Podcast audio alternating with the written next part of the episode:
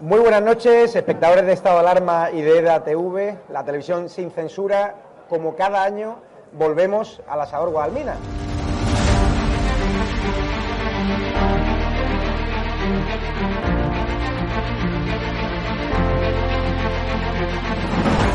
¿Por qué te gusta lo que hacemos? Porque dices la verdad. Está muy bien Señora, ¿les ha gustado el programa? alcanzaron con un disparo en la cabeza a un compañero que era el jefe de la UEI y que como dice, no, es que ya han dejado de matar. Parece que Franco está matando todavía. Cuando vivía Franco, la libertad de expresión, no sé qué, y ahora resulta que son ellos los que no nos dejan hablar a nosotros. Y hay que ir a por ellos. De defender causas que están silenciadas, los pequeños agricultores, los pequeños ganaderos, gente que nunca ha tenido un, un micrófono. Nosotros no nos hemos tomado nunca canapés en la sala VIP antes de entrar en, en un plato de televisión con Monedero. Y yo simpatizo con estos pequeños grupos que reivindican algo, luego les puedo vender toda mi mercancía averiada. La historia del Partido Socialista Obrero Español es la historia del crimen y del latrocinio. O Sánchez o los que estamos aquí.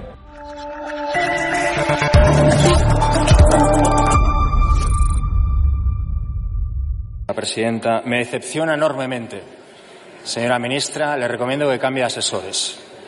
Le voy a leer algo. Diego, tú que viviste y tú que sufriste el 23F. El rey estuvo implicado y Diego responde, totalmente.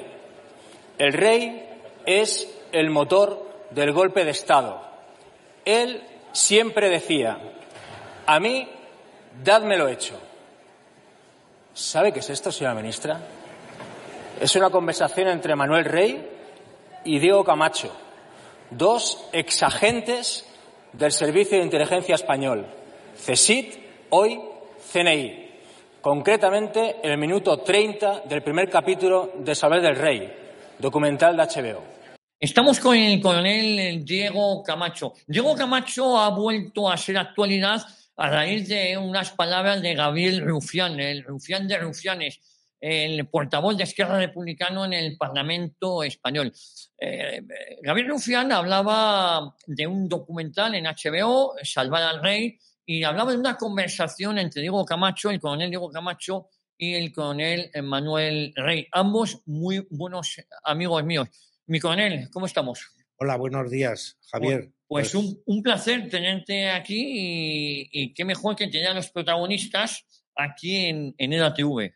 Oye, pues eh, nada, encantado de, de, estar aquí en tu nueva etapa que espero que tenga todo el éxito que te mereces. Hombre, eso esperamos todos. Eh, Diego, eh, ¿qué sentiste cuando un sujeto como Rufián te nombra en sede parlamentaria y hace referencia a, a ese documental que hay que recordar que esas palabras ya lo hicimos en un monográfico en La Boca del Lobo, donde también estabais Manuel Rey y también estabas tú. Y eso ya se había comentado en ese monográfico que hicimos sobre los papeles de Manglano y el 23F.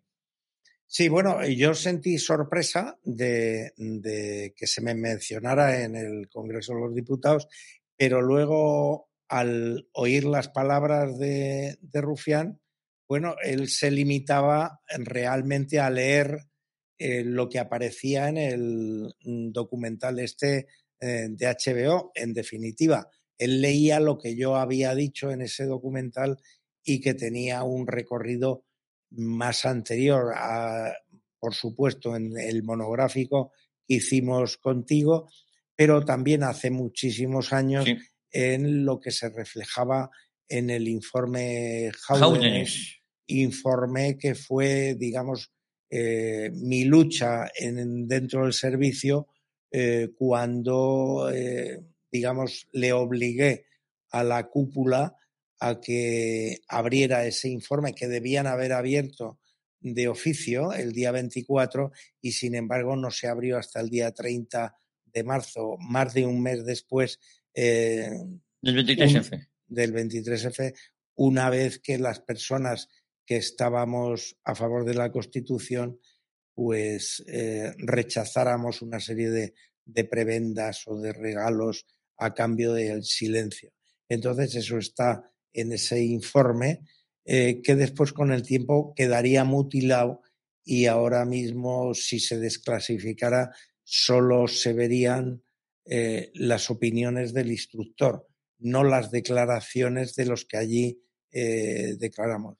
Claro, y porque yo a usted le he oído decir que en verdad Tejero entra, es verdad que entra, hay esas imágenes icónicas ya del 23F del 81, pero eh, que él fue un peón en toda esta historia. Usted ha dicho que eh, eh, personas militares como usted que defendían la Constitución, al final se llevan una desagradable sorpresa con lo que estaba pasando, ¿no?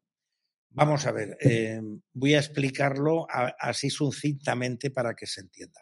El golpe de Estado del 23F está planificado y ejecutado en tres fases.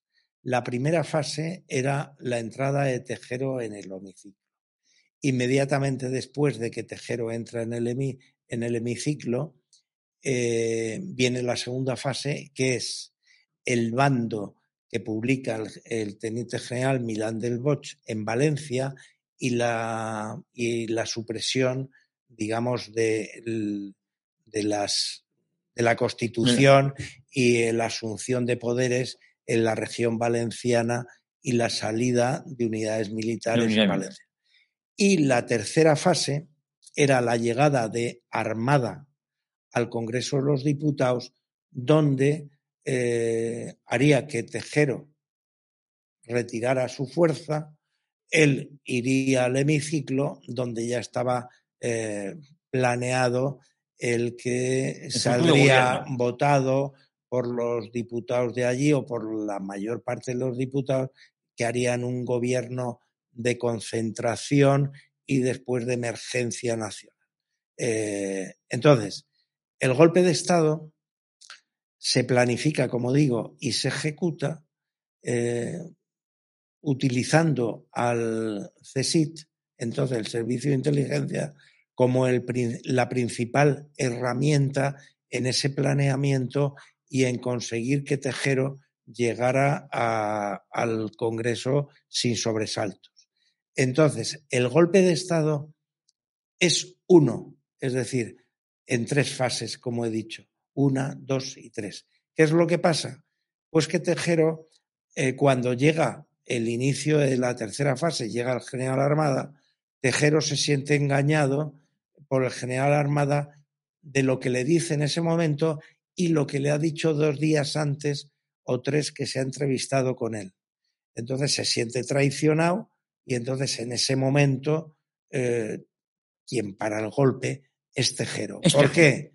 Porque no deja que la tercera fase tenga desarrollo. Entonces, no son dos golpes diferentes. No, no. Es un golpe que fracasa por la acción de quien lo inicia pero lo inicia no a iniciativa propia, no con el deseo de, conquistar el poder. Es decir, es sencillamente la primera fase de un plan.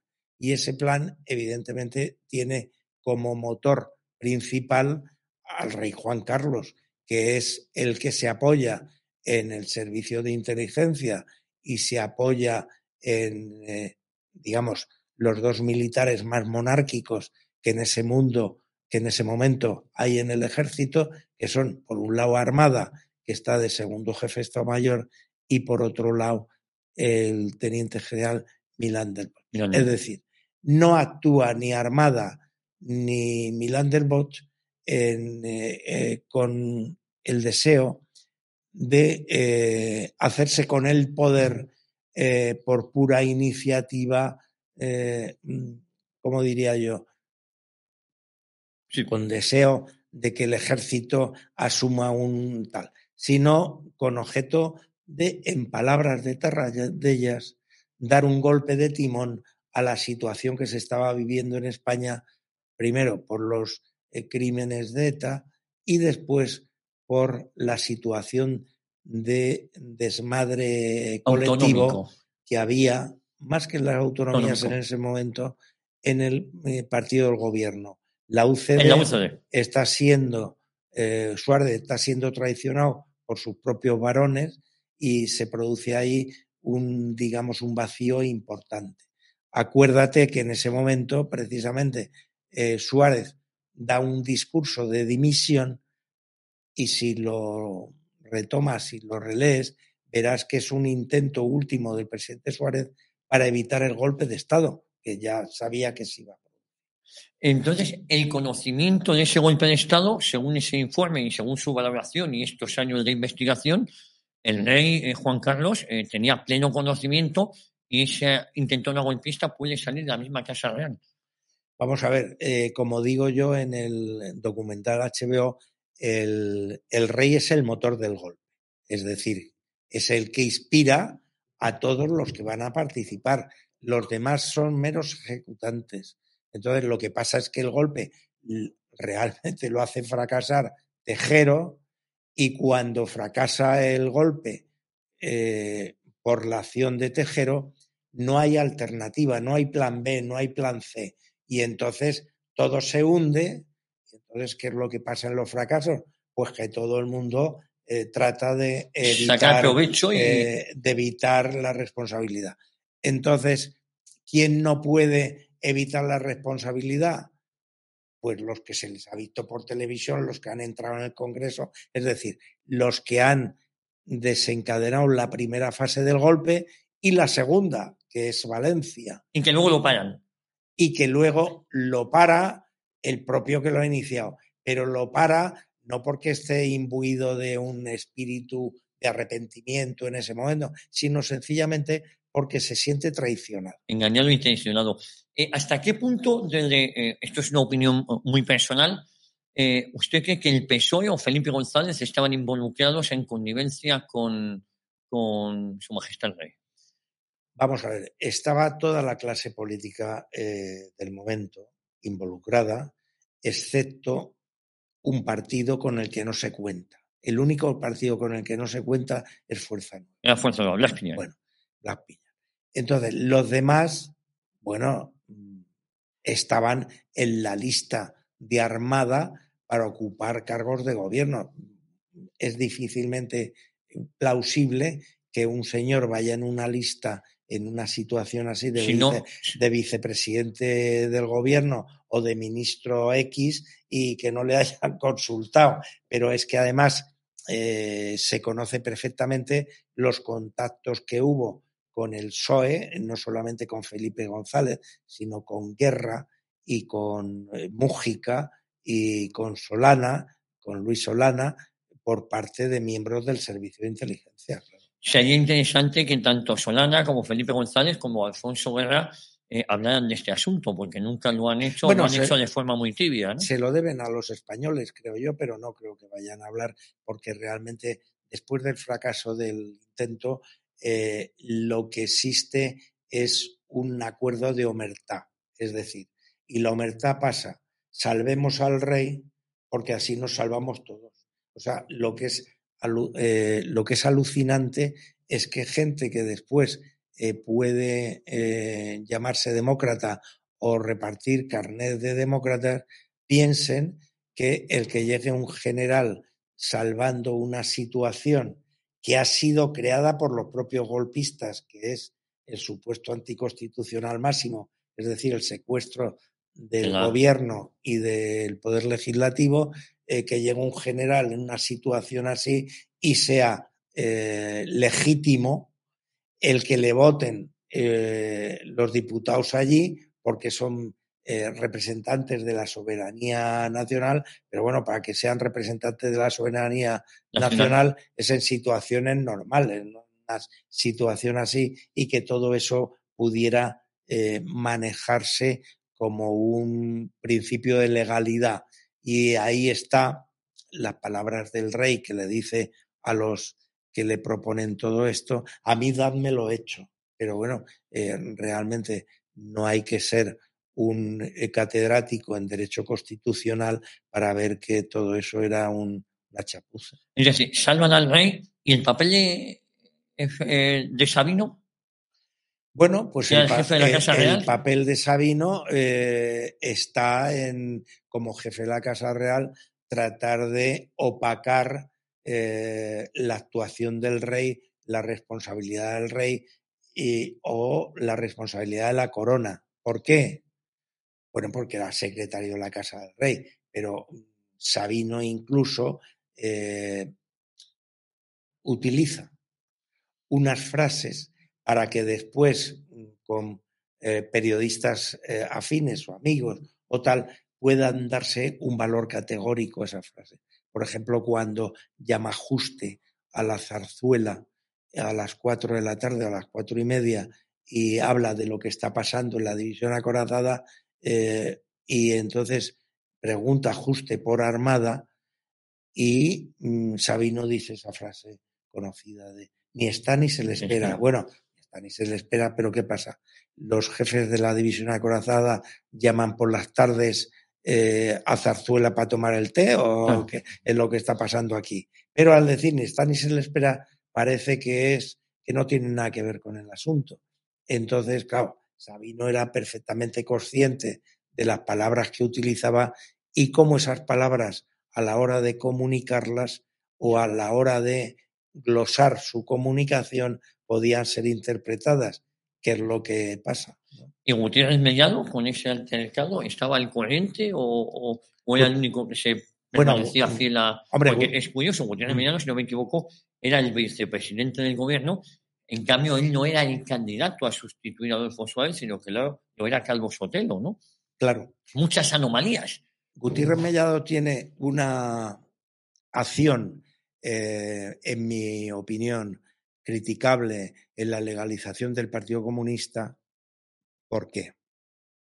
Porque Suárez en el mes de febrero, enero-febrero, había prometido a los capitanes generales que no eh, se iba a le- a legalizar el Partido Comunista.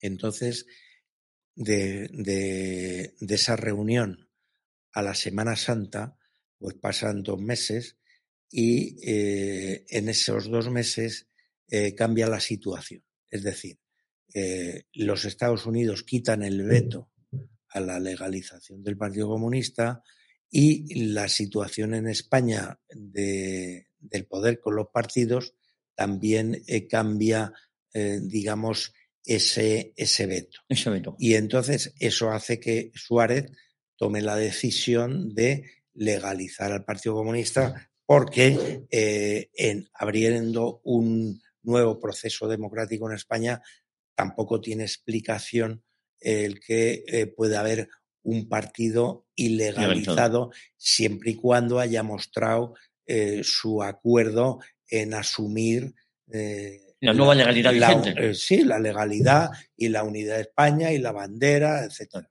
Claro. Entonces, en ese momento, para mí, Gutiérrez Mellado se queda en silencio, siendo vicepresidente, como tú dices, de- Del gobierno.